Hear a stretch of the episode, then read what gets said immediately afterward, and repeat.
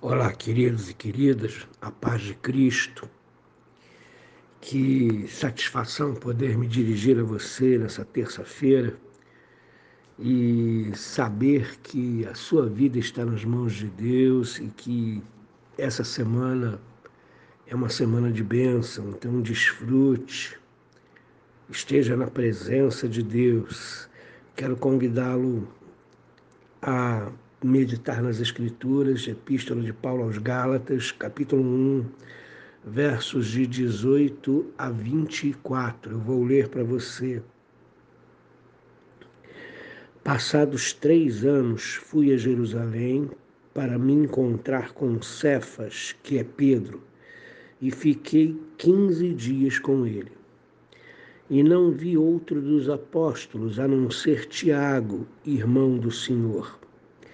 Ora, a respeito do que estou escrevendo a vocês, afirmo diante de Deus que não estou mentindo. Depois fui para as regiões da Síria e da, e da Cilícia, e eu, e eu não era conhecido pessoalmente das igrejas da Judéia que estavam em Cristo. Ouviam somente dizer: aquele que antes nos perseguia, agora prega a fé que no passado procurava destruir e glorificavam a Deus a meu respeito. Paulo está defendendo o seu apostolado que ele vem de Cristo e não dos homens. E nessa defesa, Paulo começa a dizer para os Gálatas os primeiros passos que ele tomou após a sua conversão. Se Cristo o havia chamado pessoalmente, é, era algo previsível ele procurar os outros apóstolos para aprender com eles, para perceber qual era exatamente o movimento cristão naquela época mas Paulo diz que ele só foi ter com os apóstolos três anos depois da sua conversão. É, você pode encontrar alguma coisa sobre isso em Atos 26, 9, 26 e 27. Um, e que ele teve contato com poucos apóstolos, né? Na verdade, ele disse que não viu os demais apóstolos, exceto Cefas, que é Pedro, e Tiago, irmão do Senhor. Tiago, ele só se converteu na, na ressurreição de Cristo.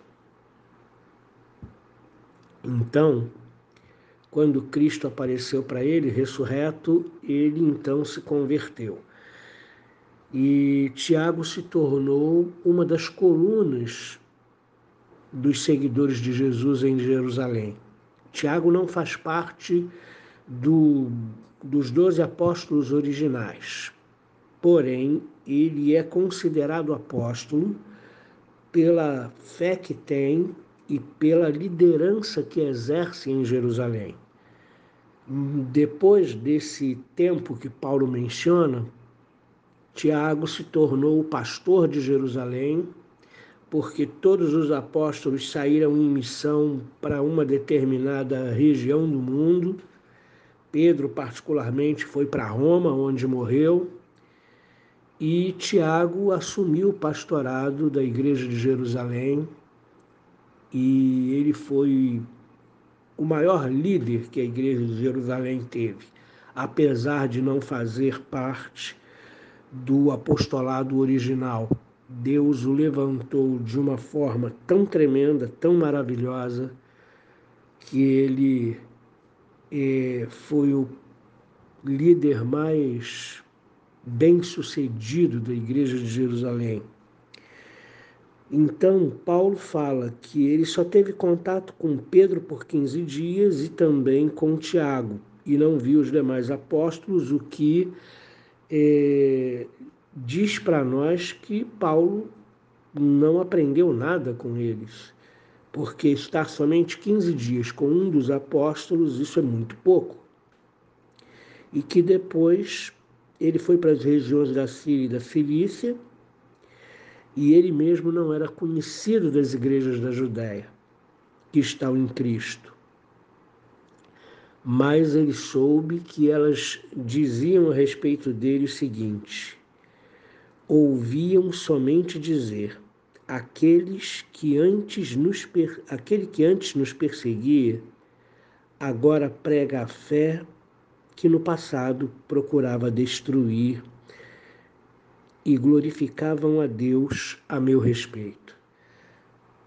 O que eu quero que você é, medite e traga no seu coração nessa manhã é como viver uma vida que inspire pessoas a glorificarem a Deus por causa de nós. Como viver uma vida diante de Deus que leve as pessoas que ouvem falar de nós ou que nos conhecem a glorificar a Deus a nosso respeito. Nós precisamos viver e fazer todas as coisas para a glória de Deus. Paulo não era conhecido das igrejas da Judéia que estavam em Cristo, mas a transformação que Jesus Cristo fez na vida de Paulo o precedia. Ela, essas igrejas que estavam em Cristo, apesar de não ter ouvido a pregação de Paulo, apesar de não não ter ouvido o testemunho de Paulo, elas sabiam o que Jesus havia feito na vida de Paulo. O seu violento destruidor, aquele que caçava os crentes e arrastava os crentes aos tribunais, fora transformado pelo poder de Jesus Cristo de tal forma que, mesmo sem conhecer a Paulo, o testemunho de Paulo fazia com que eles glorificassem a Deus a seu respeito, dizendo: Aquele que antes nos perseguia, agora prega a fé que no passado procurava destruir. E glorificavam a Deus a meu respeito. Quando as pessoas conhecem a nossa vida, principalmente quando elas conhecem o nosso testemunho, sabem do nosso passado e conhecem o nosso presente, o que que elas fazem? Elas glorificam a Deus? Elas não acreditam na transformação que o Senhor fez na nossa vida? Elas não acreditam no nosso testemunho?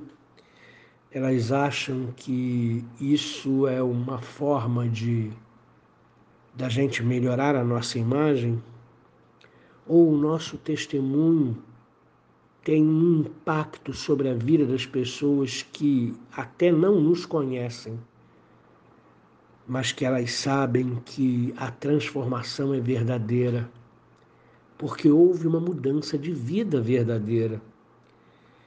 Eu recebi de uma irmã notícias de um rapaz que parece estar voltando para o Evangelho, parece estar caminhando para em direção a Jesus Cristo, tem ouvido a voz de Deus, tem buscado a Deus em oração e assim por diante. Quando ela me mandou essa mensagem, eu fiquei pensando em todas as coisas que ele já havia feito e aprontado como uma pessoa ímpia e sem noção de Deus. Mas agora as notícias são que ele tem buscado a Deus e ouvido a voz de Deus. A mudança, queridos, ela só é verdadeira se a nossa vida tiver o rumo alterado. Existem muitas pessoas que se entusiasmam no Evangelho de Cristo, Existem muitas pessoas que se entusiasmam com a igreja e outras coisas, mas na verdade o coração delas não foi transformado. E aí eu pergunto para você: como é que a gente sabe que o coração da pessoa foi transformado? A Bíblia diz que a transformação que Jesus nos dá, ela gera fruto externo na nossa vida. A transformação de Jesus é no nosso coração. Porém, essa transformação, ela, ela se mostra através de mudança de vida. Então, com relação a esse rapaz que falei, se a vida dele não for transformada, se as atitudes dele não mudarem, não importa o que ele faça pelos outros, a conversão não foi verdadeira, a volta não foi verdadeira, o arrependimento não foi verdadeiro. Porque quando o arrependimento é verdadeiro, a primeira coisa que acontece é que a minha vida muda e que as pessoas veem mudança e o testemunho da minha vida impacta as outras pessoas. Aquele que procurava nos destruir, agora prega a fé que no passado tentou exterminar. Que Deus nos abençoe e que a transformação de Jesus na nossa vida, que o nosso testemunho possa impactar pessoas e levá-las a glorificarem a Deus por aquilo que vem em nós. Deus abençoe. Querido Senhor, que o nosso testemunho seja verdadeiro, que a nossa experiência contigo, o nosso caminhar contigo, seja verdadeiro. E isso é visto quando realmente somos transformados através da mudança da nossa vida, mudança de pensamentos, atitudes, onde procuramos corrigir os erros que cometemos, as pessoas que ferimos, que magoamos. Então, Senhor, por favor, nos ajuda a ter uma vida verdadeira, uma vida verdadeiramente transformada por Ti, que gere frutos e que as pessoas, ao verem a nossa vida, possam glorificar o Teu nome. Em nome de Jesus, amém.